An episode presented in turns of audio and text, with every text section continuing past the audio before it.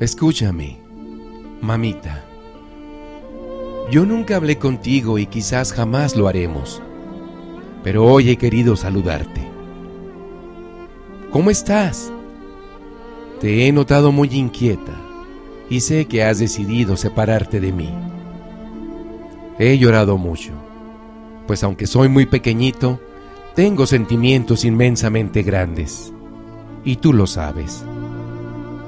Me han dicho que la vida es bella, aunque tú vivas maldiciendo la tuya. Antes de que tú me dejes, quería preguntarte algo. ¿Por qué te avergonzaste de mí? ¿Por qué te empeñaste tanto en que tú y yo nos separáramos?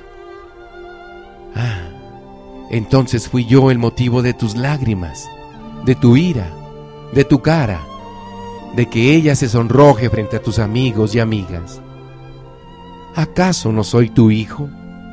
¿Acaso no soy sangre de tu sangre, cuerpo de tu cuerpo y alma de tu alma?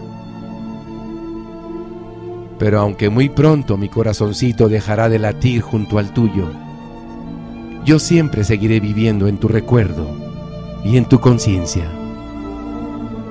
Me hubiera gustado llegar a ser tu hijo, tu amigo, tu compañero, aquel motivo de tus sueños y ese aire de tu vida.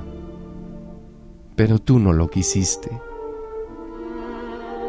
Después de esto, no tengo mucho que decirte, tan solo que yo me había encariñado contigo.